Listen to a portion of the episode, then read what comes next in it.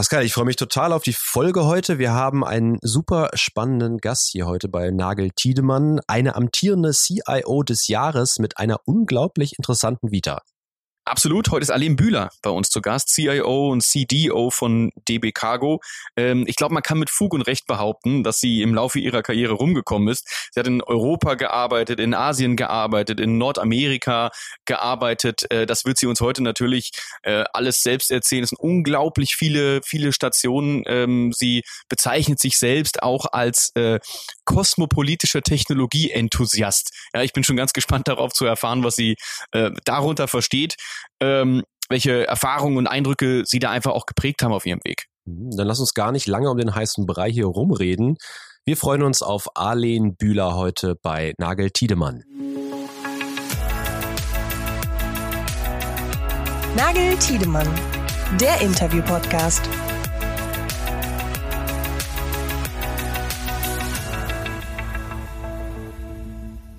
Hallo Arlen, schön, dass du da bist.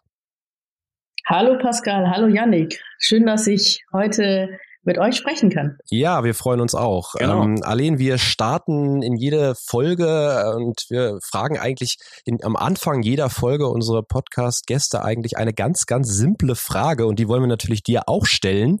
Wer ist eigentlich Aline Bühler? Ich beschreibe mich gerne in drei Worten. Das ist einmal international, flexibel und offen für alles.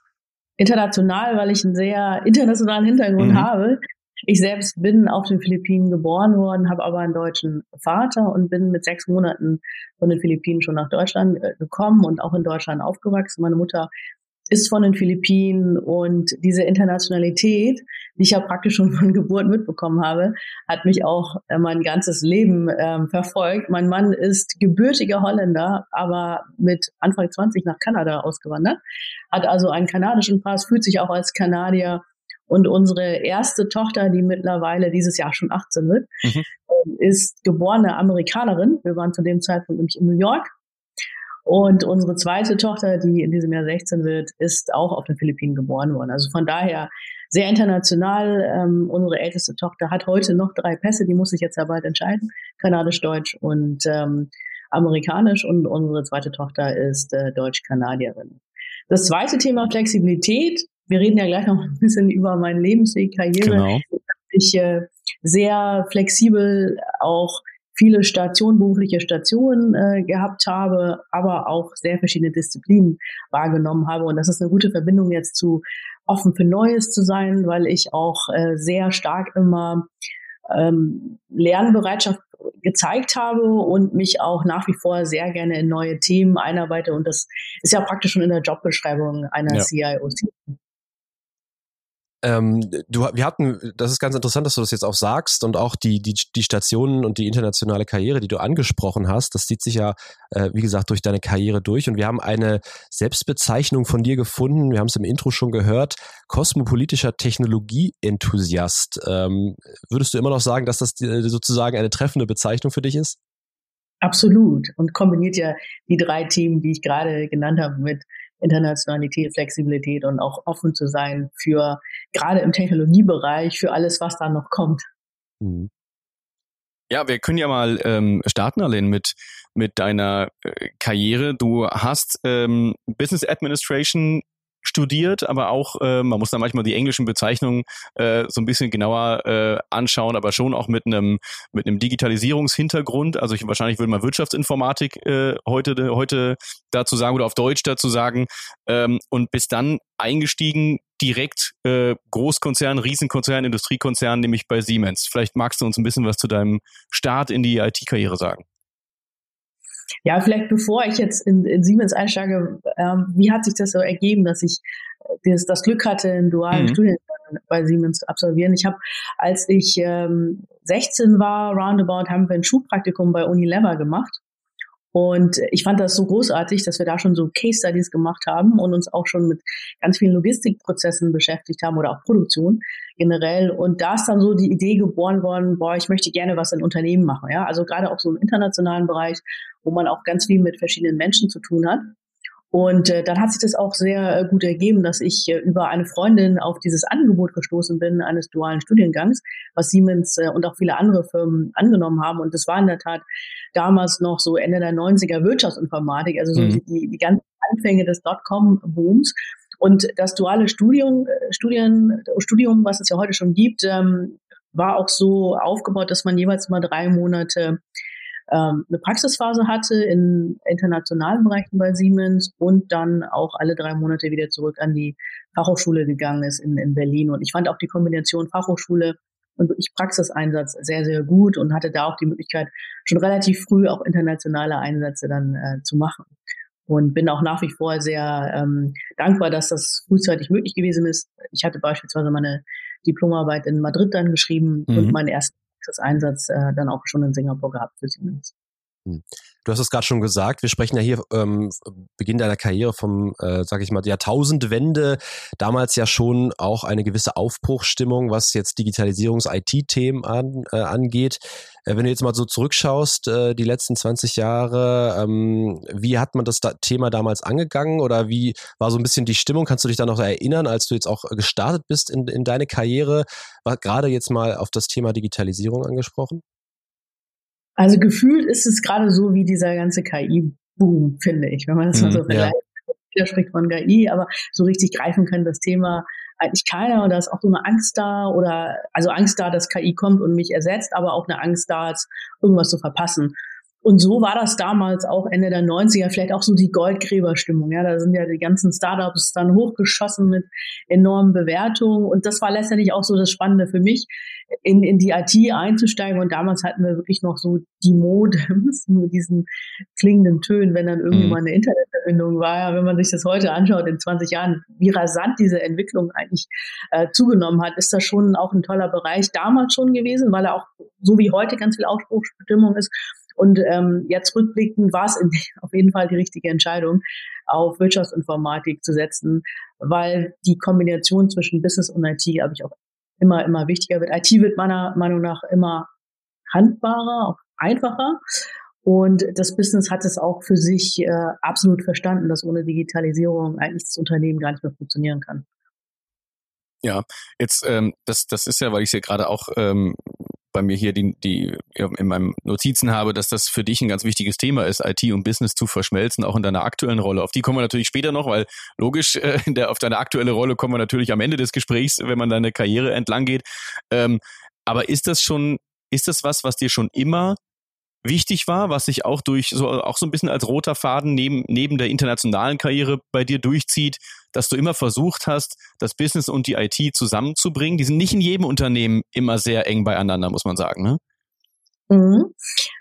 Auf jeden Fall war das immer ein großer Teil ähm, meiner Karriere, aber auch das, was mich so als Mensch ausmacht, weil für mich ist es immer wichtig gewesen, Menschen zusammenzubringen und gemeinsam einen Weg zu zeichnen. Das heißt, erstmal zu schauen, wie können wir eigentlich uns besser verstehen, also so eine ja. eigene Sprache ähm, auch zu definieren und auch einen Perspektivenwechsel zu machen. Ja, also ich vielleicht auch vor dem Hintergrund, dass ich mit zwei Kulturen aufgewachsen bin, wo es sicher zwischen der asiatischen und der deutschen Kultur ganz, ganz viele Unterschiede gab und meine Eltern das ja vorgelebt haben. Ja, wir haben sich ja trotzdem arrangiert und sind auch immer noch zusammen und ich habe auch einen Bruder. Also es ist auch eine sehr glückliche Ehe, die meine Eltern da führen.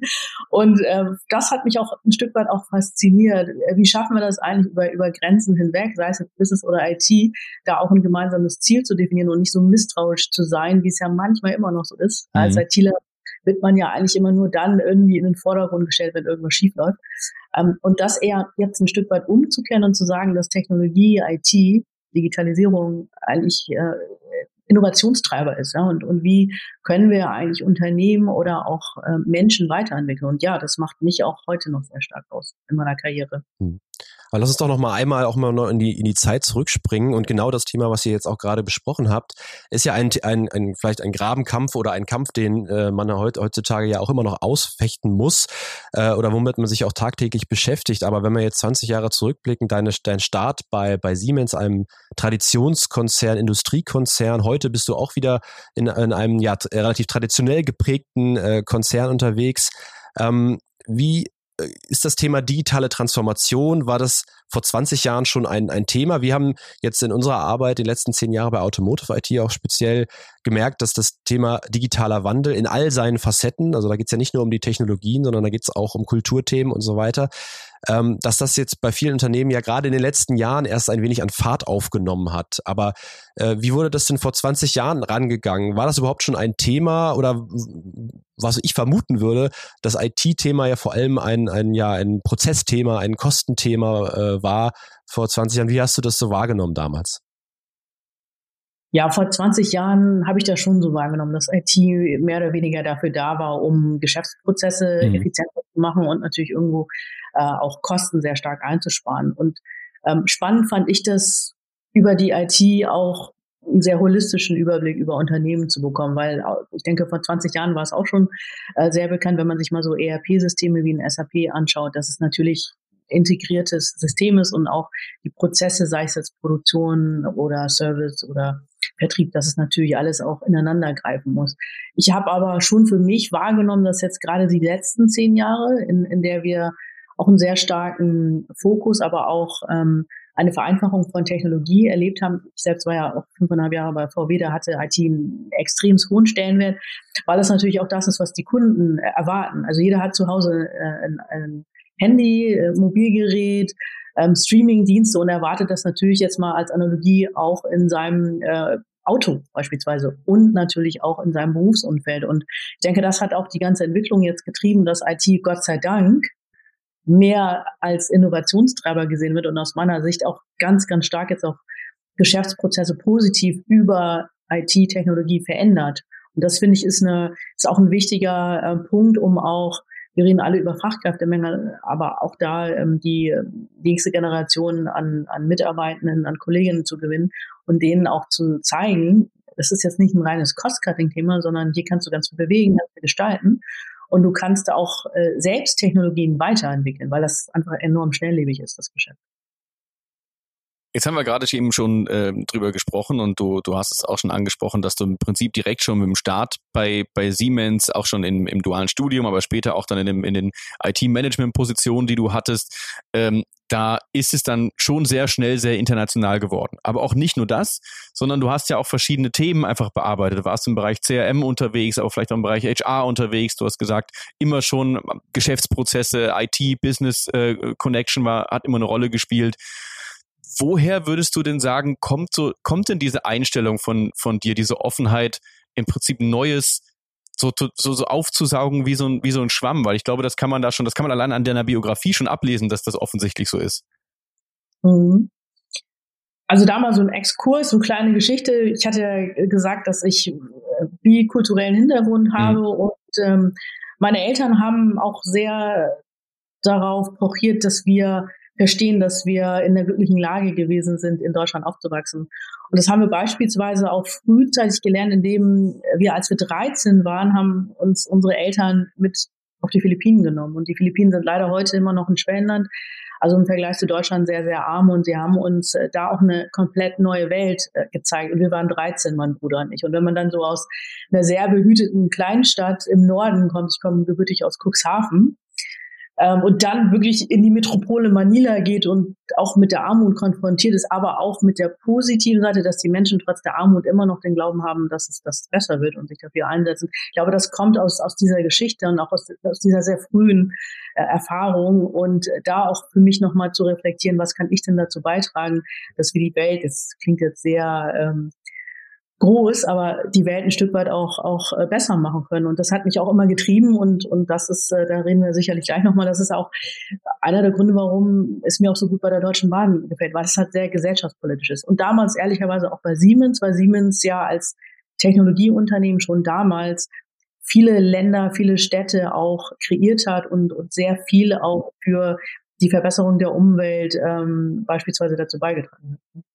Also du warst für, für Siemens äh, in New York, du warst in Singapur unterwegs, ähm, aber, und das fand ich auch ganz spannend, und du hast es ja auch gerade schon, schon angesprochen, sozusagen im Land deiner, deiner, deiner, deiner Ursprünge sozusagen in, äh, in den Philippinen, auf den Philippinen warst du auch unterwegs für ähm, ein Jahr, wenn ich das, oder nee, für ein paar Jahre mehr, also vier Jahre waren es, glaube ich, insgesamt, dass du da unterwegs warst und hast dort auch kleinere und mittelständische Unternehmen äh, im Bereich Marketing, äh, soweit ich das äh, verstanden und gelesen habe, unterstützt. Ähm, wie war diese Zeit, ähm, auch so ein bisschen in sozusagen in das äh, Land deiner Heimat zu kommen äh, äh, oder das, die Heimat deiner Eltern?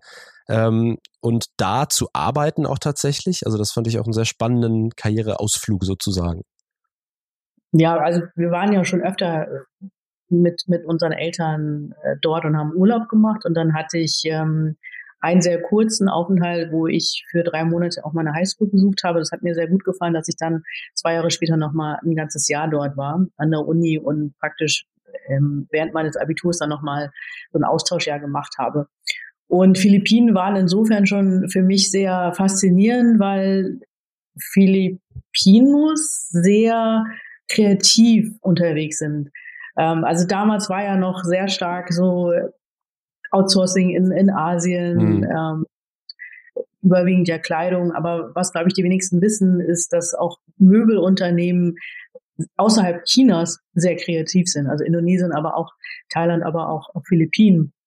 Und wir haben damals, mein Mann ist auch in der IT, als wir in New York waren und es war eine tolle Zeit, aber da kam gerade unsere erste Tochter auf die Welt und wir haben uns dann überlegt, naja, wir wollen ja auch gucken, dass die, äh, dass wir die Kleine aufsehen, äh, dass wir sehen, dass die Kleine aufwächst. Und in New York, sage ich jetzt mal, sich eine Nanny zu leisten, weil man da schon irgendwie nach zwei Monaten wieder zurück muss in den Job, äh, so hoch gewesen vom Preis her, dass wir gesagt haben, nee, also dann äh, machen wir lieber was anderes. Und wir hatten das Glück, dadurch, dass ich ja dort geboren worden bin, dass ich ähm, dort auch Immobilien kaufen konnte und auch ein Unternehmen aufmachen konnte. Und wir haben uns dann überlegt, weil wir ITler waren, wir wollen mal was ganz anderes machen. Und hatten dann ähm, den verwegenen Traum, wir können ja mal Möbel herstellen. Ja. Und wir haben dann äh, uns auch äh, Möbelfabrikanten gesucht und haben denen natürlich versucht zu vermitteln, wir haben ja ganz tolle Marktstärke in Europa und in Nordamerika. Das war eher so optimistisches Denken. und äh, sind aber auch mit dieser Aktion kläglich gescheitert. Also es ist halt auch etwas, was mich da ausmacht, auch von Fehlern lernen und dann aber positiv nach vorne zu gucken. In dem Moment war es natürlich nicht positiv, aber trotz allem zu, äh, zu erkennen, ähm, man sollte schon auch bei seinen äh, Stärken bleiben und sich, sich jetzt nicht in neue Gefilde da bewegen. Und äh, wir haben damals aus der ähm, IT-Brille heraus diese, diese Möbel über 3D-Animation damals schon ähm, dann auch kreiert. Das war so Mitte der, der 2000er und haben dann praktisch versucht, diese Möbel zu verkaufen. Das hat dann nicht funktioniert. Dann sind wir wieder ein Stück weit so zu unseren Herkunftsthemen äh, ähm, gekommen und haben dann eine 3D-Animationsfirma aufgemacht. Das war sehr erfolgreich. Ähm, wir haben es aber zu, zu schnell aufgegeben, ehrlicherweise. Mhm. Also wenn man sich heute, also vor ChatGPT und vor KI, wenn man sich so die letzten 10, 15 Jahre anschaut, äh, wo ja ganz viel Richtung Marvel Comics und äh, ganz viel jetzt mit äh, Science Fiction Filmen ähm, passiert ist, auch über Streamingdienste, dann war das letztendlich das Produkt. Also wir haben für Architekturfirmen aber auch für Gaming-Firmen Assets erstellt, also die ganzen ähm, Figuren, Charaktere, die man auch in Animationsfilmen äh, Filmen sieht und haben das dann aber, wie gesagt, relativ früh aufgegeben, weil uns das dann doch wieder zurück nach ähm, Kanada gezogen hat, nach Nordamerika. Und meine Aufgabe war da sehr stark, einmal überhaupt diese Startups aufzubauen, da hatten wir auch jeweils ähm, Mitarbeitende, aber auch ähm, zu schauen, ähm, dass wir natürlich auch eine Verankerung in dem Land finden. Und das war nicht einfach, weil auch wenn ich mit zwei Kulturen groß geworden bin, dann wirklich in einem Land zu sein und damit konfrontiert zu sein, ja. wie dort die Gesetze laufen, wie die ganzen äh, steuerlichen Themen, Finanzthemen laufen, war schon sehr herausfordernd und ehrlicherweise auch in einem Umfeld tätig zu sein, äh, wo ich mich auch ein bisschen schwer getan habe, wo man natürlich jetzt nicht irgendwie die deutschen Löhne zahlt. Ne? Hm. Und ich, ich denke auch, äh, und das ist das, was man ja auch über, über die Philippinen weiß, äh, ich meine, als wenn man aus der deutschen Perspektive schaut, sollte man sich nicht zu weit bei dem Thema aus dem Fenster lehnen, was die digitale Infrastruktur angeht oder, oder die, wie heißt es so schön, die Digital Readiness. Ähm, da sind die Philippinen ja jetzt auch eher, äh, sage ich mal, im unteren Segment anzusiedeln. Das ist, denke ich mal, auch schwer für, für solche Startups in so einem Umfeld sich auch, äh, sich auch aufzubauen, oder? Wobei, da muss ich sagen, also Philippinen waren eines der, der größten Outsourcing-Länder äh, in Asien. Äh, also Accenture, you name it, äh, haben sich da schon vor vielen Jahren auch äh, etabliert und äh, sie waren oder sie sind auch immer noch sehr, sehr groß in, in der 3D-Animation. Also man findet schon äh, die ähm, Kolleginnen, die die Fähigkeit mitbringen, aber ja natürlich die gesamte Infrastruktur, was so Verkehrsleistungen angeht oder Lebenshaltungskosten, das ist natürlich sehr herausfordernd. Also durchaus eine, eine Startup-Szene in Manila irgendwie doch vorhanden auch. Ja, also jetzt mittlerweile schon und ist wie gesagt auch eines der Hubs, aber äh, wenn man äh, dann anschaut, was man dort verdient als Programmierer, dann ist natürlich Singapur viel, viel ja. attraktiver, weil ja auch China, weil die einfach viel mehr zahlen jetzt mittlerweile.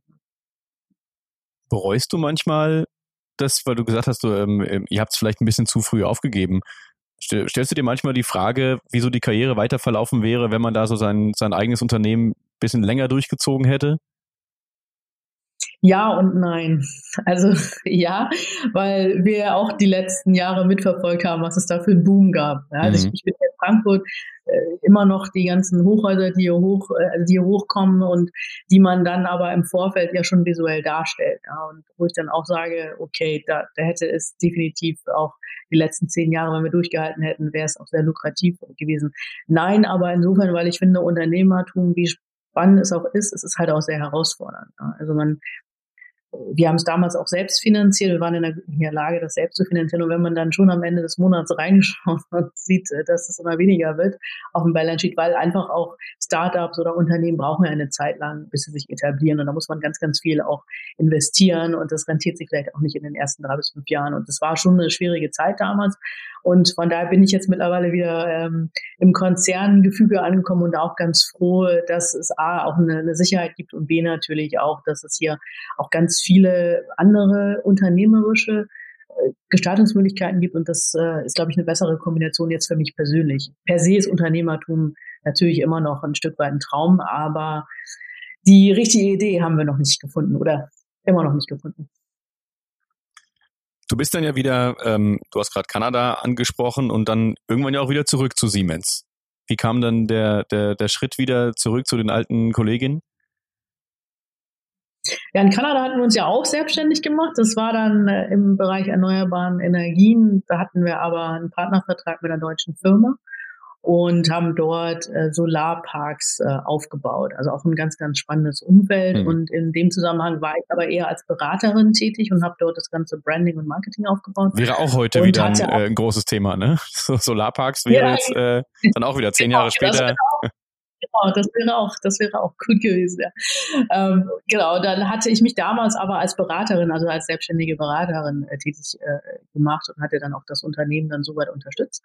Und so ist dann Siemens auf mich gestoßen, beziehungsweise kam die Möglichkeit, wieder zurück zu Siemens zu gehen, äh, bei einem SAP-Rollout-Projekt dann auch zu unterstützen für eine Integration in, in Mexiko in das kanadische System. Und die Kollegen in Deutschland hatten dann irgendwann mal gefragt, naja, du bist jetzt in Kanada, du bist ja wieder zurück bei Siemens. Wir haben ja auch ein spannendes SAP-Projekt mit USA und auch äh, Deutschland da auf, äh, auf ein System zu migrieren, ob ich denn nicht Interesse hätte. Und so bin ich dann wieder für äh, knapp anderthalb Jahre dann nach Deutschland gekommen und war dann in München direkt hm. in der Zentrale bei Siemens. War das deine erste Führungsrolle im, im Großkonzern? Oder hattest du, aber du hast äh, zumindest war es ja ein relativ großes Team auch, was du was du in, in, in der Phase geführt hast äh, oder, oder hattest du vorher schon auch Führungsteam? Wir sprechen ja schon auch immer viel über Führungsteam, deshalb frage ich, weil ähm, wir zum Teil natürlich auch mit sehr jungen Führungskräften äh, sprechen. Wenn ich jetzt an Anna Trunk zum Beispiel äh, denke, mit, mit, von Carriot, die wir in unserer ersten Folge gehört haben, weil das natürlich auch immer spannende Themen sind. Oder in der, in der letzten Folge mit Barbara Sichler von Skoda, äh, mit der wir uns auch darüber unterhalten haben, dass sie zum Beispiel auch mit ihren ersten Führungsrollen auch so ein bisschen gehadert hat. Ist das das Richtige für sie? Ähm, ist sie auch als Frau in der IT überhaupt an der richtigen Stelle? Traut man ihr das zu? Das waren, ähm, deswegen sind das, finde ich, auch spannende Fragestellungen. Mhm.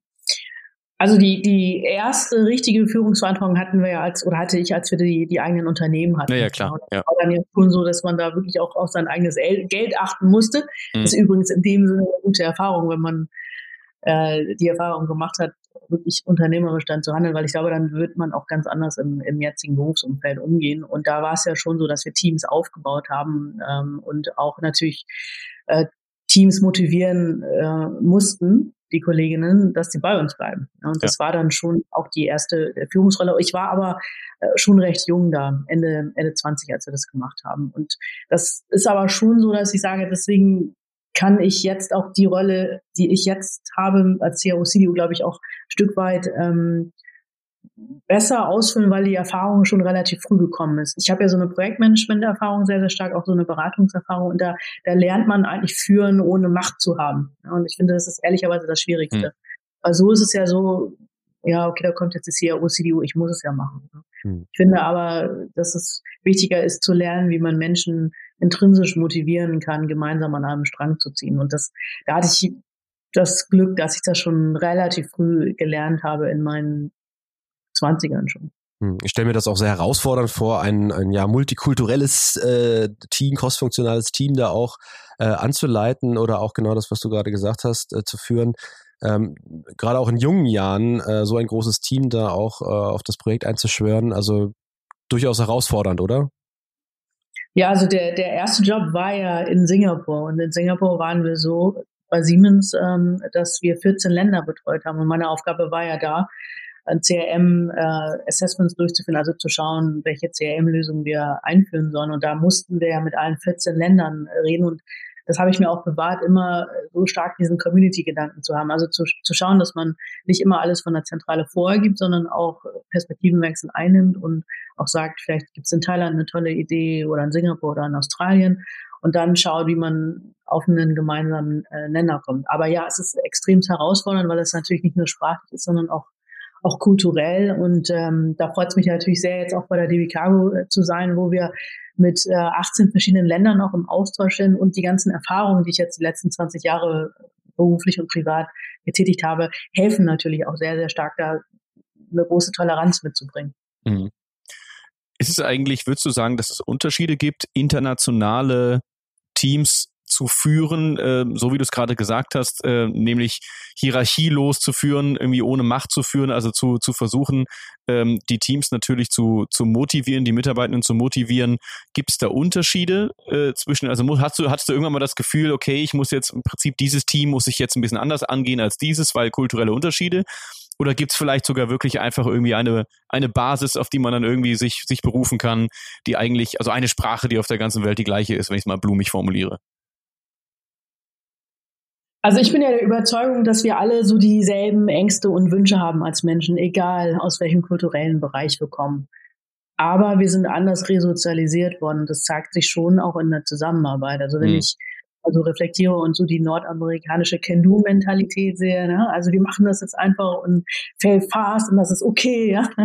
Und auch äh, da ja auch so ein gewisses persönlicheres Verhältnis zu haben, Beispiel kom komplette Du-Kultur, ja, dann ähm, war ja auch bei mir, ich kam nach elf Jahren zurück nach Deutschland und dann war erstmal wieder Sie-Kultur angesagt und super hierarchisch. Da musste ich mich ja auch wieder umgucken und sagen, oh, warum ist denn das jetzt mhm. so? Und ich denke, da äh, ist es schon wichtig, dass man das auch ein Stück weit auch akzeptiert und respektiert, wenn das dann der Fall ist.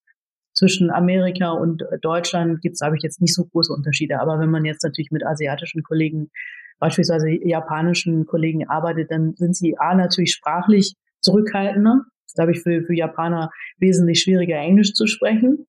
Und auch vom kulturellen her, dass sie sich einfach ein Stück weit zurücknehmen, aber auch sehr hierarchisch sind. Und, und da sich halt auch so ein Stück weit ranzutasten, ist extrem wichtig und versuchen auch da Gemeinsamkeiten zu finden. Ja, und das mit Sicherheit auch herausfordernd. Aber ich denke mal, wenn man, wie gesagt, bin ja so ein Fan von Community Building, wenn man jedem die Chance gibt, auch zu erklären, warum er so tickt und die, demjenigen auch die Bühne gibt, dann ähm, war das in meiner Arbeit die letzten Jahre auch immer so der Erfolgsfaktor einer guten Zusammenarbeit.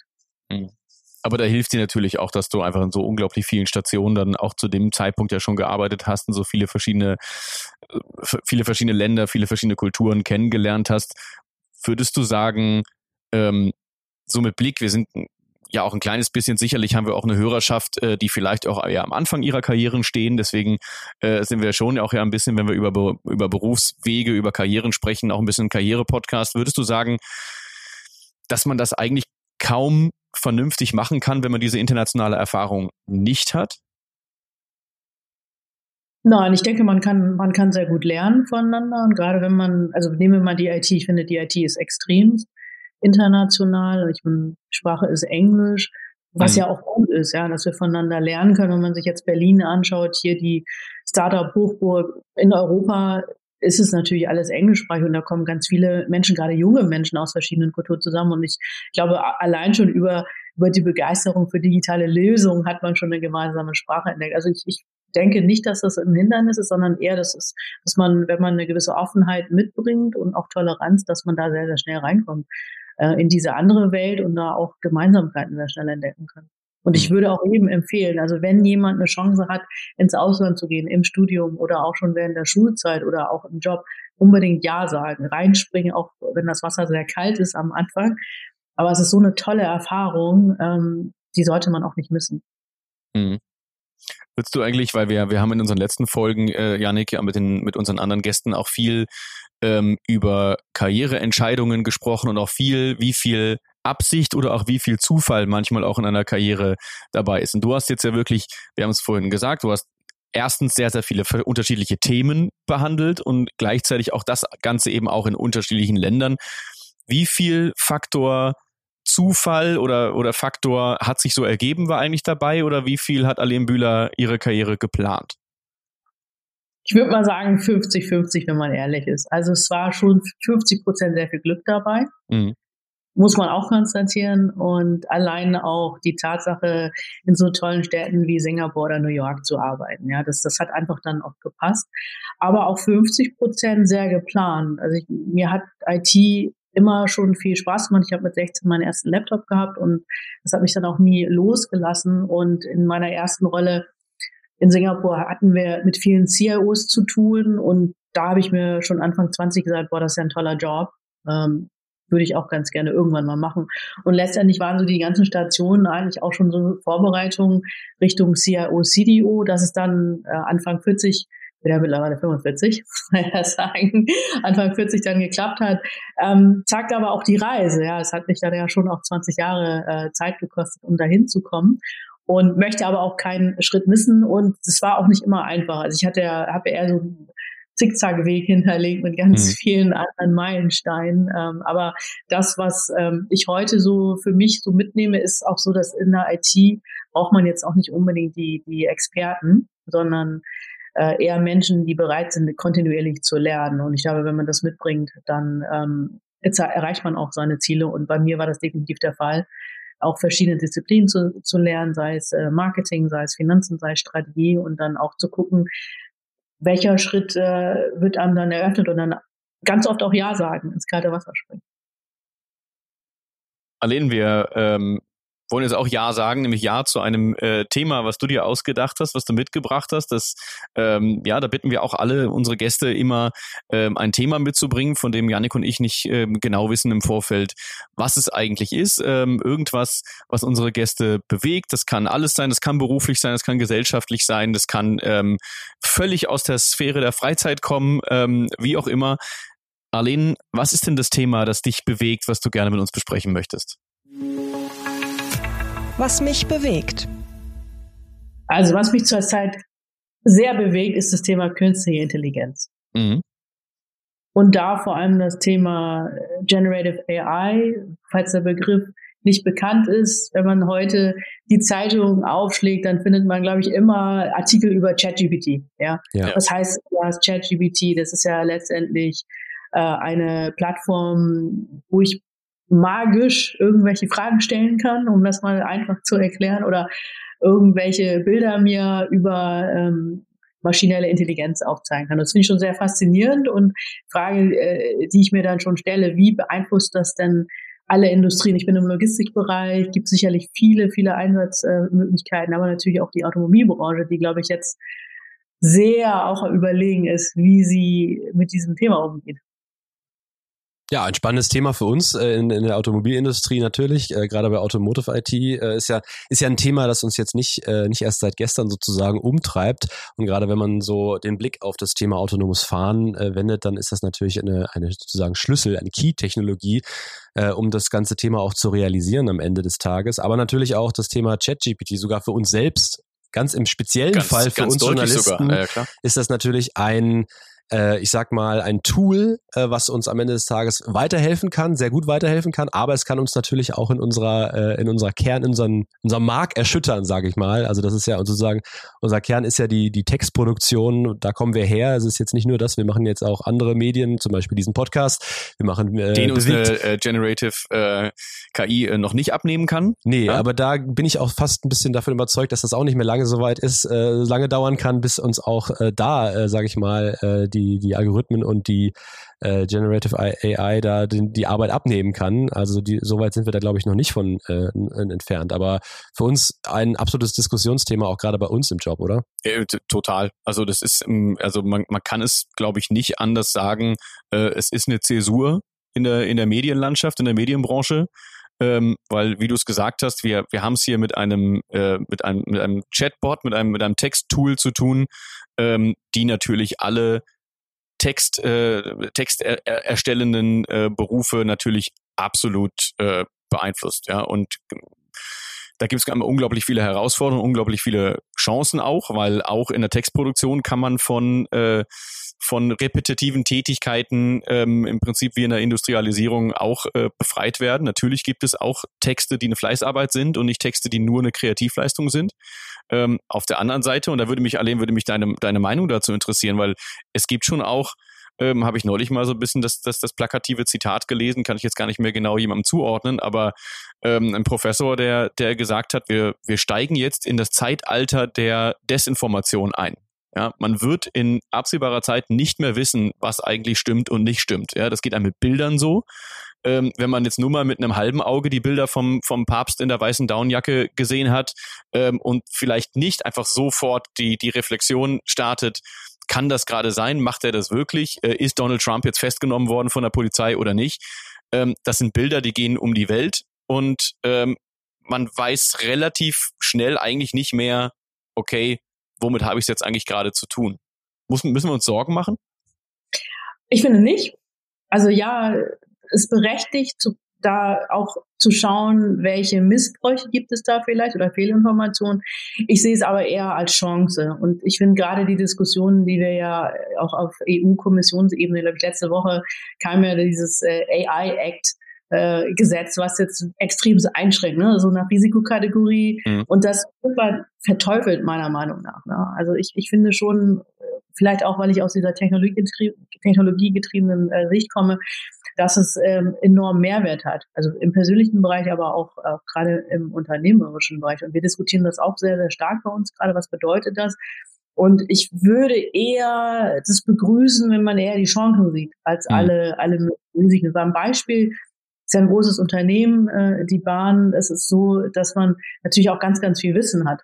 Ja, und das wäre doch super, jetzt nicht irgendwie alles offen und mit irgendwelchen datenschutzrechtlichen Themen natürlich nicht, aber wo man natürlich irgendwo auch mal so seinen ständigen Begleiter, ich mag so dieses Bild, so man hat so seine, seine Genie, ne? es gab ja irgendwie mal vor mhm. 20, 30 Jahren diese Fernsehserie, wo man dann irgendwie Genie fragen konnte, ähm, was ist, äh, ähm, wie das Wetter ist oder wie ich da irgendwie von A nach B komme und das hat sich ja schon sehr, sehr stark weiterentwickelt und ich denke, wenn man solche Einsatzfelder eher sieht, wie man im Alltag auch besser unterstützt wird ja, und wie man ähm, nicht Fehlinformationen diesen, diesen Fokus hat, sondern eher Wissensanreicherung hat und in relativ kurzer Zeit natürlich mit vorheriger Prüfung, aber das kann Technologie ja heute schon, zu sagen, da habe ich eine, da habe ich praktisch so eine Wikipedia irgendwie hoch zehn. Und das ist eher das, wo ich sage, da, da haben wir eine ganz tolle Chance, Möglichkeit, auch in unserer Industrie und ich bin mir auch sicher, in der Automobilindustrie. Also ich kämpfe heute immer noch teilweise mit den Navigationssystemen im Auto,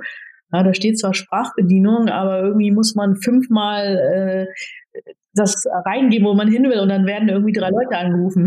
Also diese Erfahrung haben wir auch schon sehr häufig gemacht bei äh, Testfahrten. Also das ist, äh, das ist so, ja, auf jeden Fall. Ja. Um, äh, was mich interessieren würde, wenn wir jetzt mal auf deinen Arbeitgeber schauen, klar, wenn man äh, sozusagen die, den Konzern anschaut, die, die Deutsche Bahn und dann Richtung Endkunde oder Kunde, äh, die Fahrgäste schaut, dann ist natürlich, sind natürlich Chatbots äh, im Bereich Service äh, oder auch um Informationen sich einzuholen, ist das natürlich ein, ein super Tool. Aber du bist ja nun äh, eher in dem Logistikbereich DB Cargo unterwegs. Ähm, da denke ich natürlich sofort, wenn ich an künstliche Intelligenz denke, Big Data Analytics, Smart Big Data Analytics, ähm, dass man da mit den, mit den Möglichkeiten von KI eben auch äh, Lieferketten, äh, die Logistik optimieren kann. Ähm, was gibt's denn für Anwendungen, jetzt mal auf deinen, auf deinen Berufsalltag zu schauen, was gibt's denn ganz konkret für Anwendungsfelder und woran arbeitet ihr gerade? Mhm. Also wir haben zwei große Themen. Das ist einmal Nachhaltigkeit und natürlich Digitalisierung und Automatisierung. Das Thema Nachhaltigkeit, wir sind Europas größte Güterverkehrsbahn und wir haben uns das Ziel gesetzt, unseren Marktanteil zu steigern von heute ähm, 18 Prozent in Deutschland leider nur in gesamter Güterverkehrsleistung auf 25 Prozent. Und es geht auch nur in Kombination mit Digitalisierung und Automatisierung. Warum? Kapazitäten sind begrenzt. Jeder, der heute Bahn fährt, wird das schmerzlich erfahren. Und wir können leider nicht einfach mehr Güter verbauen, sondern müssen gucken, wie wir mit der bestehenden Infrastruktur natürlich auch schauen, dass wir noch mehr ähm, Züge auf die, auf die Schiene bringen können. Also einmal Thema Kapazitätsmanagement ist ein großer Fokuspunkt auch für uns. Ja, wir haben viele Industriekunden, beispielsweise auch viele große Automobilkunden, die natürlich auch mit uns fahren wollen, was ja sehr positiv ist, weil wir halt auch den Nachhaltigkeitsaspekt haben. Wir fahren, unsere, Flotte ist größtenteils ähm, elektrisch, ist halt umweltfreundlicher und das wollen wir natürlich auch unseren Kunden ermöglichen. Und da haben wir zusätzlich auch den, die Anwendungsfälle, dass wir natürlich auch zu jedem Zeitpunkt unseren Kunden sagen wollen, wo sich die Ware befindet. Also sehr, sehr stark so Track and Trace. Wir haben ähm, 63.000, 64.000 Güterwaggons mit Sensorik ausgestattet, Telematik. Wir fahren jeden Tag 3.600 Züge. Kann man sich vorstellen, wie viel Daten da jeden Tag entstehen. Und da hilft uns schon auch Technologie, künstliche Intelligenz, um genau diese Daten zu strukturieren und auch schnell wieder an unsere Kunden weiterzugeben. Und um denen auch bessere Planungsprozesse zu geben. Also neben Kapazitätsmanagement sind es Planungsprozesse, ähm, die wir mit künstlicher Intelligenz auch erheblich verbessern können. Und das dritte Thema, woran wir heute arbeiten, es gibt aber noch ganz, ganz viele äh, Use Cases, ist auch das ganze Thema Instandhaltung. Also schaffen wir das eigentlich schon bevor, so wie in der Automobilbranche, aber mhm. da seid, seid äh, ihr ja schon ein bisschen weiter, schaffen wir das eigentlich vorausschauend auch schon Lokomotiven in die, in die Werkstatt zu schicken oder auch Güterwaggons, indem wir praktischen ähm, Parameter definiert haben, die uns anzeigen, oh, noch 500 Kilometer, noch 1000 Kilometer und dann muss es halt in die Wartung gehen, weil sonst fällt halt dieses Teil aus. Und das sind auch Use Cases, mit denen wir uns heute beschäftigen. Und da ist es auch extrem wichtig, dass wir das meine ich auch vorher, dieses Thema KI nicht so verteufeln, dass wir dadurch Arbeitsplätze äh, vernichten oder ähm, dass äh, da irgendwelche Sicherheitsvorfälle gehen, sondern eher zu gucken, wie können wir das unseren heutigen Mitarbeitern eigentlich erleichtern, dass sie so diese nicht so attraktiven ähm, Tätigkeiten, dass die einfach automatisiert werden, sodass sie eher Zeit haben für werthaltigere Themen, ja, vielleicht für Analyse, Analysen. Ein ganz schönes Beispiel auch, was wir haben, ist, äh, das ist heute auch schon im Einsatz, wo wir unseren Lokführern äh, mitgeben, wie sie energieschonend fahren sollen. Das kann man natürlich auch nur über Datenanalyse machen und das ist halt auch eine schöne Kombination zwischen Nachhaltigkeit und auch Digitalisierung. Also an den Beispielen, die du jetzt gerade genannt hast, sieht man ja, und das sehen wir ja in der Automobilindustrie, wir kommen gleich auch nochmal zu dem Thema Automobilindustrie, ganz spannend auch in deiner Karriere, aber daran sieht man ja, dass es durchaus äh, ganz viele Punkte, Optimierungspunkte gibt, die man mit Hilfe von, von smarten Algorithmen, KI, ja auch äh, einfahren kann. Ne? Also in der Automobilindustrie, man muss nicht nur im Produkt schauen, ich habe es schon angesprochen, autonomes Fahren, sondern natürlich auch in, den, in der Fertigung. Predictive Maintenance, du hast angesprochen, Qualitätssicherung, äh, Logistik, auch da natürlich ein, äh, ein großes Thema. Äh, also durchaus ein, sage ich mal, Effizienzbringer. Aber wenn man so auf die allgemeine Diskussion schaut, äh, und das habe ich jetzt ein bisschen bei dir auch rausgehört, du gehörst jetzt nicht zu denjenigen, die sagen, und das ist auch eine Diskussion, die besteht, man sollte dieser ganzen Entwicklung irgendwie, weiß ich nicht, politisch äh, reguliert ähm, Einhalt gebieten. Also da gab es ja durchaus auch schon die Appelle, äh, auch von, von, von namhaften Verfechtern eigentlich von, von neuen Technologien wie Elon Musk, der gesagt hat, äh, wir müssen äh, die Entwicklung bei dem Thema KI irgendwie verlangsamen, weil das uns über den Kopf wächst. Das ist ja eigentlich was, was wir so in der Form ja auch noch nicht hatten in der, in der Entwicklung, äh, was, was neue Technologien angeht. Äh, also zu der Fraktion würdest du dich nicht zählen, oder? Also vielleicht mal differenziert. Also generell sage ich, ist es wichtig, dass man sich KI insofern anschaut, dass da keine Bias drin ist. Also wir kennen das selber als Mensch unter dem Begriff Unconscious Bias. Ja, was mhm. meine ich da? Wenn ich noch nie jemanden kennengelernt habe, der aus dem Land XY kommt, ja, und irgendwie über Medien oder über Bekannte ein vorgefertigtes Bild bekomme und dann dieser Person begegne, dann habe ich innerlich ja schon so unconscious bias ja, so klassisch, sage ich jetzt mal, wenn man so Mädchen und Jungen ähm, erzieht, dann ist es ja leider heute immer noch so, dass oftmals Mädchen so Puppen gegeben werden, ja, oder ja, oder so, so Mädchenspiele gemacht werden. Und das ist ja letztendlich auch so, wo man relativ früh mit so einem Unconscious Bias anfängt. Wenn man sich jetzt KI anschaut, dann muss man, und da finde ich Regularik, Regulatorik auch, auch wichtig, ähm, wenn man sich anschaut, wer diese Algorithmen schreibt, ja, dass diese Algorithmen natürlich möglichst ohne Biasse geschrieben werden. Ja, also es, es gibt so ein ganz dramatisches Beispiel, was ich auch immer zeige oder auch von erzähle, ist, es gab eine Firma, die ähm, irgendwann mal ähm, Seifenspender automatisieren wollte und hat da halt auch einen tollen Algorithmus hinterlegt. Ja. Und dann war es so, dass dann eine dunkelhäutige Frau mal ihre Hand unter diesem Seifenspender äh, gehalten hat und dann kam keine Seife raus. Warum?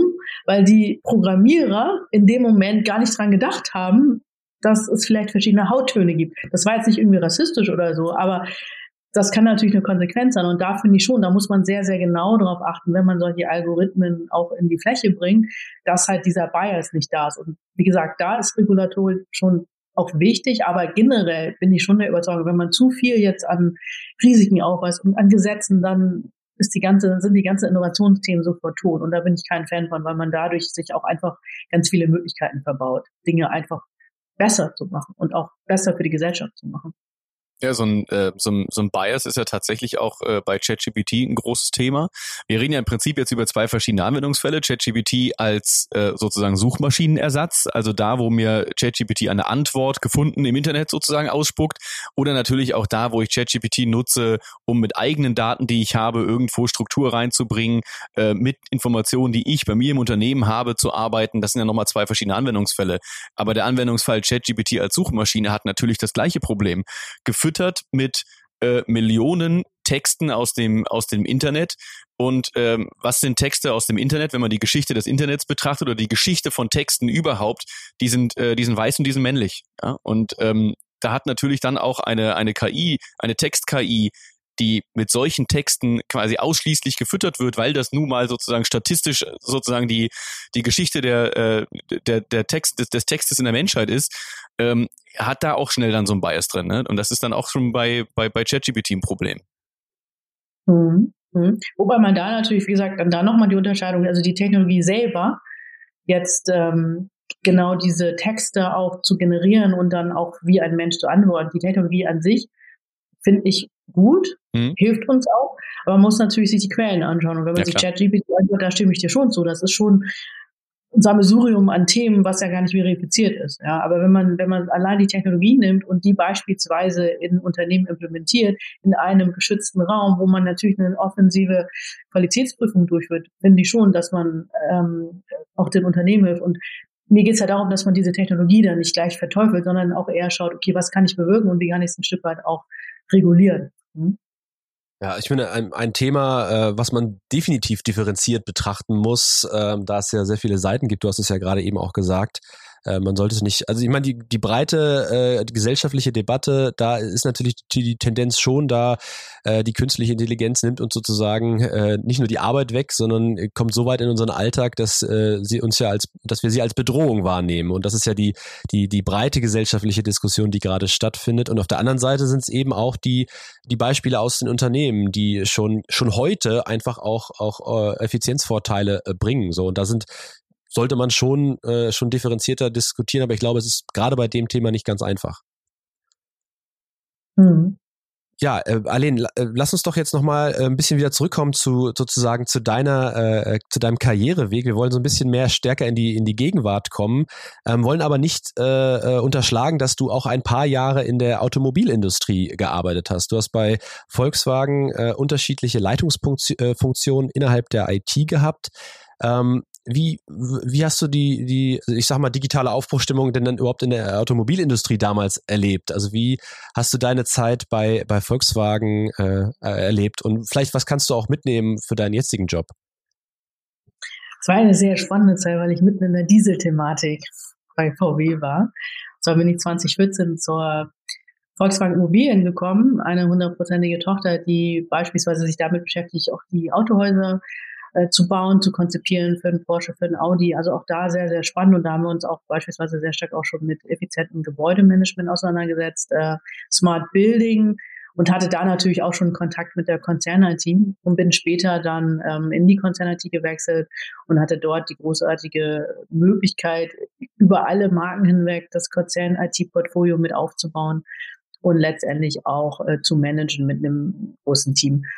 Und äh, was ich so für mich mitgenommen habe, Krisen müssen ja nicht immer negativ sein. Ja, das ist jetzt die große Krise gewesen und da gibt es ja heute immer noch Nachwehen. Aber was hat ähm, das in Bezug auf Digitalisierung für, für Volkswagen oder den gesamten Konzern bedeutet? Dass man einfach ganz, ganz viel beschleunigt hat. Ja, also einmal Richtung Elektromobilität, was ja sehr gut gewesen ist und nach wie vor gut ist. Ich glaube, wenn es die, meine persönliche Meinung, ne, wenn, wenn es die diese ähm, Thematik nicht gegeben hätte, glaube ich nicht, dass wir heute schon so weit im Thema Elektromobilität wären. Und es ist ja ein Stück weit auch so, dass Volkswagen zumindest in meiner Wahrnehmung auch da sehr stark in den Wettbewerb mit Tesla gegangen ist, aber schon auch eine sehr große Marktmacht jetzt aufgebaut hat. Ich habe, glaube ich, gestern gelesen, dass ähm, mittlerweile Volkswagen sogar Tesla als Batteriefertiger überholt hat. Ja, Wahnsinn. Das haben die ja, wenn man sich das anschaut, das haben die jetzt irgendwie in äh, acht Jahren geschafft. Ja, das ist schon ein enormes Tempo. Und das ist sicherlich auch ein Stück weit, wo, was ich mir manchmal wünsche, äh, was sich andere auch aus der Mobilbranche ähm, abschauen können, einfach auch mal zu machen. Ja, ich weiß, sie haben das Geld und die Markt, Marktmacht, aber einfach auch in, in ähm, Forschung und Entwicklung zu investieren. Ja, also ich finde immer noch äh, sehr faszinierend, wie viel dort eigentlich auch in, in Forschungs- und Entwicklungsthemen investiert wird, sei es autonomes Fahren, aber sei es natürlich auch die ganzen Nachhaltigkeitsstrategien. Und ähm, das hat mich auch ein Stück weit geprägt. Also Mobilität sowieso insgesamt. Ähm, Automobilbranche ist ja auch immer noch ein Thema, womit wir uns hier bei der DB Cargo beschäftigen, weil 25 Prozent ähm, unseres Umsatzes letztendlich durch die Automobilbranche auch getätigt wird. Dass wir transportieren Rohstoffe, aber wir transportieren natürlich auch die fertigen Produkte über die Schiene und sind da natürlich auch weiterhin im engen Austausch. Hm. Aber äh, wie schwer ist es denn eigentlich, so, so ein Konzern wie Volkswagen oder vielleicht auch äh, wie die Deutsche Bahn ähm, eigentlich äh, zu, zu transformieren, die ja doch recht traditionell geprägt sind? Du hast gesagt, du bist in, eingestiegen bei VW in, in der Zeit der Dieselkrise und man sagt ja auch, das haben wir ja auch äh, in vielen Interviews auch schon gehört, dass eben dass, wie du sagst, durchaus was Positives dabei war, dass nämlich zum Beispiel das Thema Fehlerkultur jetzt oder auch eine offenere Kultur, Herangehensweise an bestimmte Themen jetzt ja auch stärker äh, Einzug gehalten haben äh, bei den Konzernen. Es ist immer die Frage, ob das überall so ist. Ähm, wahrscheinlich gibt es auch immer noch sehr traditionell und hierarchisch geprägte Bereiche, äh, auch im Kern der, der Automobilindustrie und in den Automobilunternehmen und auch natürlich bei der Deutschen Bahn, wie bei jedem Großkonzern, gibt es die. Ähm, aber Du hast dich auch mit, bei VW auch mit, mit Themen wie agiler Softwareentwicklung und Change Management äh, äh beschäftigt. Ähm, mhm. wie, wie, würdest du das bewerten? Wie schwer ist das, diese Transformation anzustoßen? Es ist extrem herausfordernd und gerade das Stichwort, was du gerade genannt hast, äh, Kultur ist, glaube ich, so das, das Wichtigste, um solche Transformationen auch erfolgreich zu absolvieren.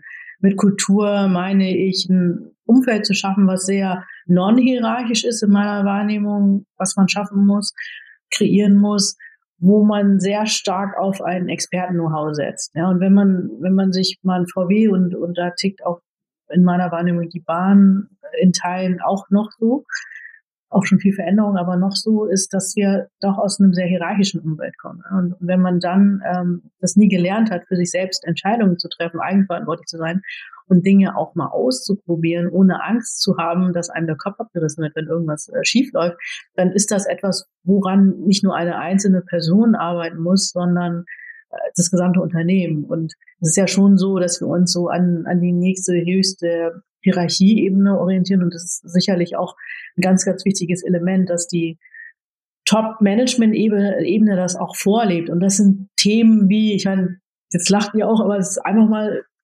Krawatte abzunehmen. Als ich noch 14 gekommen bin, ich war kurz vor der Dieselkrise da in 14, das war immer noch so alle mit Anzügen und so mit Krawatten. Und dann ähm, kam ja die große Dieselkrise, wo man sich natürlich auch die Frage gestellt hat, warum ist denn das passiert? Ja, und heute fragt man sich ja auch, und wenn, also wie gesagt, meine Interpretation, das war aufgrund des hierarchischen Umfelds, ja, weil keiner sich getraut hat, mal die Hand zu heben und zu sagen, so, nee, das kriegen wir aber nicht hin. Ja, das, das ist gar nicht möglich jetzt auch diese Autos in den USA ja. mit diesen Emotionsquellen zu verkaufen. Ja, und, und das ist etwas, wo, woran ähm, man tagtäglich arbeiten muss. Ja, immer zu gucken, wir haben ja als, als Führungsmannschaft auch Vorbildcharakter und das auch so vorzunehmen, dass man ähm, auch Inputs äh, einnimmt, dass man letztendlich auch äh, neue Impulse von außen mit reinnimmt. Von daher ist das so ein kontinuierlicher Prozess und aus meiner Sicht ist Transformation ja nie zu Ende. Ja, aber das macht es halt auch so herausfordernd, weil man dadurch natürlich auch immer wieder Menschen finden muss, die, ich sage ja immer wie so ein Ironman, die dann immer noch weiterlaufen wollen. Das ist der erste äh, Abschnitt zu Ende, ja, und dann muss man irgendwie noch einen Marathon laufen, man auch irgendwie Fahrrad fahren, irgendwie 100 Kilometer. Also so ist für mich eine Transformation. Aber es macht auch total viel Spaß. Also mir macht es persönlich auch sehr, sehr viel Spaß, wenn man natürlich auch ähm, ganz viele verschiedene Menschen kennenlernt und auch schaut, äh, mit welchen Gedanken sie äh, zu zu uns kommen, mit welchen Gedanken sie auch diese Transformation dann auch gestalten. Und wie gesagt, also in der Zeit, in der ich bei VW war, war das Thema Digitalisierung absolut beherrscht. Man hat auch viele Themen dann in die Hand genommen, die vielleicht lange liegen geblieben sind. Stichwort Legacy-Systeme. Also mhm. wo man immer gesagt hat, oh, die Produktionssysteme laufen schon seit 30 Jahren, die laufen auch noch die nächsten 30 Jahre. Nee, da hat man mal mutig äh, auch Geld in die Hand genommen und sich vielleicht auch mal umgeschaut. Das war auch so ein Volkswagen hat immer äh, so dieses Thema not invented here, ja. Also das, was wir nicht selber machen, das kann ja gar nicht so gut sein wie VW, wo man sich auch mal geöffnet hat und gesagt hat, nee, vielleicht sind wir nicht das beste IT-Unternehmen, ich spreche jetzt nicht über Carrier, aber vielleicht ist es ja auch mal ganz gut, Partnerschaften einzugehen, ne? Mit einem Amazon, vielleicht auch äh, mit einem Salesforce, mit einem Microsoft. Und ich glaube, das hat sich da auch sehr gut geändert und äh, das ist für mich auch so ein ähm, Bestandteil, großer Bestandteil von Transformation, dass man sich halt auch öffnet, dass man auch Impulse von außen zulässt. Allein wir können ja zum, zum Ende der Folge so ein bisschen jetzt die, die, die Brücke schlagen über etwas, worüber wir ganz am Anfang gesprochen haben. Da habe ich nämlich gesagt, äh, naturgemäß, wenn wir deine Karriere entlang gehen, kommen wir zum, am Ende der Folge zur aktuellen Position, die du aktuell inne hast. Ähm, du hast gesagt, dass du mit Anfang 20 schon gesagt hast, äh, CIO, das wäre ein spannender Job, das kann ich mir gut vorstellen. Und du bist aktuell CIO bei DB Cargo. Ist der Job so, ist die Rolle so, wie du dir das vorgestellt hast? Ja, ich habe ja eine Doppelrolle CIO, CDO, was ja auch ganz merkwürdig ist, wenn man so aus mhm. den letzten 20er Jahren mal zurückblickt. Also vor 20 Jahren gab es keinen CDO. Ne? Das war alles CIO und, und der Trend geht ja wieder zurück, nachdem wir jetzt zehn Jahre CDOs hatten, Chief Digital Officers, dass man sagt, man vereint die Rolle wieder. Ja? ja. Ich habe die aber noch im Titel, aber betrachte mich dann auch eher als, als CIO. Und ähm, ist schon so, dass wir auch als ITler so ein bisschen weg von diesem Talk Nerdy to Me kommen, was auch ganz gut ist, ähm, weil IT und Digitalisierung ja auch immer einfacher und handhabbarer wird. Und, und mich freut sehr, dass wir auch viele Menschen haben, die gar nicht so diesen klassischen IT-Hintergrund haben, die sich auch dafür begeistern und die auch zu uns kommen und auch dadurch sehen, dass die Unternehmen grundlegend verändern können. Und ein Stück weit auch so ist, wir hatten ja vorher gesprochen, dass früher so der Fokus war auf äh, Geschäftsprozesse, die dann irgendwie alle besser zu machen.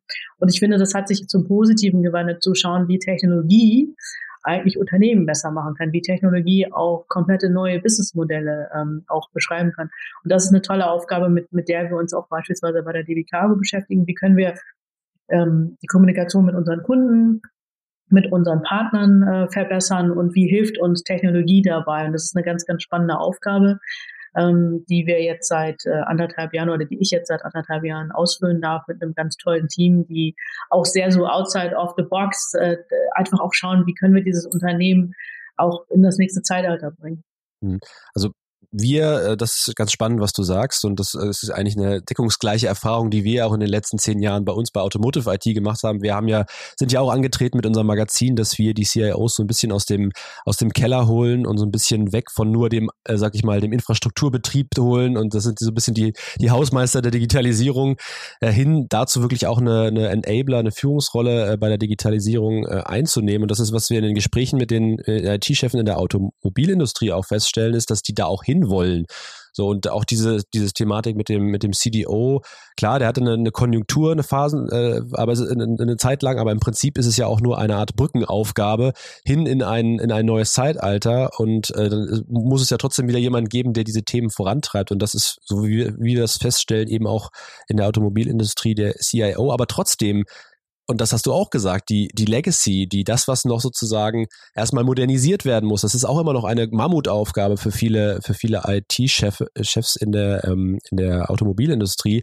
Hast du ähm, frei, genug Freiräume, um auch die sozusagen Innovationsthemen voranzutreiben oder vielleicht mehr sogar, als es in der Automobilindustrie? Du hast ja den Vergleich, du hast die Möglichkeit zu vergleichen.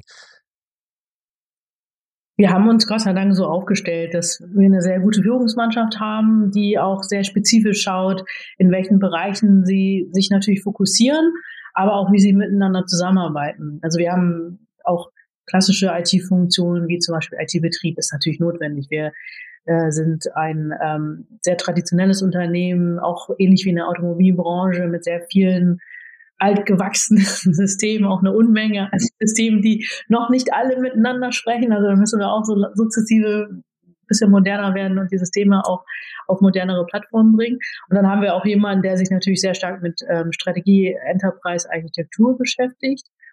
Projektmanagement, natürlich auch ein Kernstück, wo wir wirklich ins Doing gehen und die Themen auch versuchen schnell umzusetzen. IT-Sicherheit und Portfolio-Management und das alles zu orchestrieren. Aber was mich sehr freut, ist, dass wir ähm, ein Innovationsteam aufgebaut haben im letzten Jahr, was sich nicht nur mit Innovationsthemen beschäftigt, sondern sehr stark mit Partnerschaften, IT-Ökosystemen aufzubauen, auch aus der Logistikbranche heraus. Also wir sind beispielsweise auch in Gesprächen mit Catena X, also wirklich nochmal zu gucken, wie können denn auch andere Netzwerke, beispielsweise auch Automobilnetzwerke, wie können wir uns da auch gegenseitig unterstützen. Das sind halt auch unsere Kunden und natürlich gucken wir, ähm, was ist denn da jetzt State of the Art oder welche übergreifenden Themen äh, haben die und Catena X finde ich, das ist eine großartige Plattform ähm, die ja auch äh, vor zwei großen Automobilunternehmen gestartet worden ist. Und ähm, da haben wir auch das ganz große, wichtige Thema Datenmanagement. Ja, wir haben vorhin über KI gesprochen. KI ist für mich erst dann auch einsatzfähig, wenn wir gute qualitative Daten haben. Und da aber diesen Weg zu hinzubekommen, unseren Partnern, unseren Fachbereichen zu sagen, wie wichtig Datenmanagement ist, das ist halt ein sehr steiniger Weg, weil das ist jetzt kein sexy Thema. Ja, wenn ich da komme und sage, wir machen jetzt erstmal ein Datenqualitätsprojekt, dann äh, laufen wir alle weg. Ja, aber genau das jetzt auch zu platzieren, warum das so wichtig ist. Ein Beispiel, wir sind in 18 verschiedenen Ländern, 60 Prozent unserer Verkehre sind grenzüberschreitend. Wir müssen in der Lage sein, unseren Kunden zu jedem Zeitpunkt zu sagen, wo sich die Güter befinden. Und das in ganz Europa. Und wenn ich da kein vernünftiges Datenmanagement habe, hilft mir auch keine KI. Ja, da geht es wirklich primär erstmal so um die Basics. Und das aber in Kombination mit Innovation finde ich auch sehr passend, weil unser Ziel ja ist, dass wir mehr Richtung datengetriebene Geschäftsmodelle gehen. Dass wir da wirklich noch mehr Kunden äh, bekommen, die wir überzeugen können, dass wenn sie mit uns fahren, ist es nicht nur nachhaltig, sondern B auch so, dass im besten Fall natürlich auch die Güter schneller ankommen als mit einem LKW. Aline, ähm, ein, ein kleinen Abbinder so zum, zum Ende der Folge. Ähm, wir haben dich nämlich im Intro angekündigt als eine amtierende CIO des Jahres. Äh, Grüße gehen an der Stelle raus an unsere Kollegen vom, vom CIO-Magazin, die das ja alljährlich ausloben. Und ähm, ich finde nämlich, du bist mit einem extrem spannenden Projekt äh, ausgezeichnet worden äh, mit dem Corporate Courage Award, was jetzt auch wieder, ähm, nachdem wir uns jetzt unterhalten haben, natürlich auch wieder Sinn, ganz viel Sinn macht, weil du ja auch gesagt hast, dass es dir wichtig ist, auch irgendwo die Welt ein bisschen zum, zum Besseren zu verenden und äh, zu, zu verändern. Und da habt ihr ein, ein Projekt gemacht, da ging es darum, eben auch möglichst schnell einen, einen reibungslosen ähm, Ressourcentransport in die Ukraine zu, zu gewährleisten. Ähm, vielleicht magst du da ja nochmal kurz was zu erzählen, weil ich das ein ganz, ganz spannendes Projekt finde. Ja, also wenn man sich diesen furchtbaren Angriffskrieg anschaut, der im letzten Jahr losgebrochen ist, haben wir uns natürlich als kritisches Infrastrukturunternehmen und auch als, als Staatskonzern natürlich auch umgehend Gedanken gemacht, wie wir ähm, den Menschen helfen können. Ja, und da hat es ein großartiges Projekt gegeben, die Schienenbrücke in die Ukraine, die mit Unterstützung von ganz, ganz vielen Kunden, Industriepartnern entstanden ist, aber auch Partnerbahn, wo es wirklich in, innerhalb von zwei Wochen dann möglich gewesen ist, Hilfsgüter in die Ukraine zu transportieren. Und unser Beitrag in der IT war da insofern etwas kleiner, weil wir die IT-Lösung bereitgestellt haben, die das natürlich auch unterstützt hat. Also wir haben Tochterunternehmen, die FLS Transa, die intermodale Verkehre organisiert, die die Hilfsgüter abgeholt hat und dann auch ähm, mit zur, zu den, zur Eisenbahn gebracht hat, ähm, zur Verladestelle gebracht hat, sodass die Güter dann relativ schnell dann auch ähm, weitergeleitet werden konnten. Und das war eine strategische Kooperation, die wir mit der Firma Salesforce gemacht haben, aber auch mit unserem Digitalpartner DBSSL. Es war so eine, so eine Teamleistung. Ich habe das ja stellvertretend für das gesamte Team entgegengenommen. Und dieses schnelle Handeln hat auch bewiesen, dass IT nicht immer langsam sein muss. Ja, wir haben innerhalb von drei Monaten und die Auszeichnung war dafür, dass wir auch sehr schnell auch, weil wir die Sales-Plattform schon im Einsatz hatten, da für die FLS Transa diese Einführung machen konnten für, für ein CRM-System, sodass dann natürlich auch das ganze Handling, jetzt auch diese Organisation ein Stück weit auch vereinfacht worden ist. Ja, und da bin ich auch sehr stolz drauf, dass wir das, ähm, dass das auch unser Beitrag der IT war für die Schienenbrücke Ukraine, die natürlich ganz viele DB Cargo, DB Schenker und Deutsche Bahnkollegen ähm, auf die Beine gestellt haben. Aline, vielleicht äh, zum Abschluss. Du hast mit Anfang 20 gesagt, CIO möchte ich gerne mal werden. Das äh, bist du jetzt, du hast es vorhin gesagt, mit, äh, mit Anfang, äh, Mitte 40 geworden. Jetzt hat deine, äh, deine Karriere natürlich auch noch ein paar Jahre vor sich. Wo möchte denn Aline Bühler gerne noch hin? Jetzt lehne ich mich wahrscheinlich zu weit aus dem Fenster, aber ich finde es ja sehr charmant, dass IT eigentlich Einzug in Boardräume mhm. gefunden hat, ja, auf Management Board eben. Das sieht man sehr stark im, im Bankenbereich schon, in der Automobilbranche ja auch genau. mittlerweile, genau. sagen, auch bei meinem alten Arbeitgeber. Und es ging jetzt, geht jetzt nicht um die Position per se, aber ich wünsche mir, dass IT-Digitalisierung immer mit am Tisch sitzt, ne, wenn es um Entscheidungen geht, weil ich denke, es wird zukünftig kein Unternehmen mehr geben, was nicht digital ist, weil es es dann nicht mehr geben wird. Und ich hoffe und wünsche mir, dass das auch noch mehr an Gewicht bekommt und auch der Einzug, wie gesagt, in die Bordräume jetzt auch in den nächsten Jahren immer mehr wird. Dann hoffe ich, Yannick, dass wir in den nächsten Jahren vielleicht mal die Meldung schreiben können, Alain Bühler zur IT-Vorständin berufen. Alain, ganz, ganz lieben Dank, dass du dir die Zeit genommen hast für ein, äh, wie ich finde, ganz, ganz spannendes Gespräch. Äh, ich Dank. hoffe, dir hat's auch gefallen, dir hat's auch Spaß gemacht. Äh, und äh, ich bin mir sicher, dass unsere Zuhörerinnen und Zuhörer ganz, ganz viel auch von deiner Karriere lernen können. Vielen Dank, Pascal und Janik. Hat sehr viel Spaß gemacht und ich freue mich auf eure weiteren Podcasts. Und genau. wir sehen uns beim nächsten Automotive IT-Kongress. Genau. Arlene, ganz, ganz lieben ja. Dank. Mach's gut. Bis bald. Tschüss. Danke. Ciao. Nagel Tiedemann, ein Interview-Podcast von Automotive IT und Automobilproduktion. Alle Infos zur Folge in den Show Notes. Weitere Episoden überall, wo es Podcasts gibt.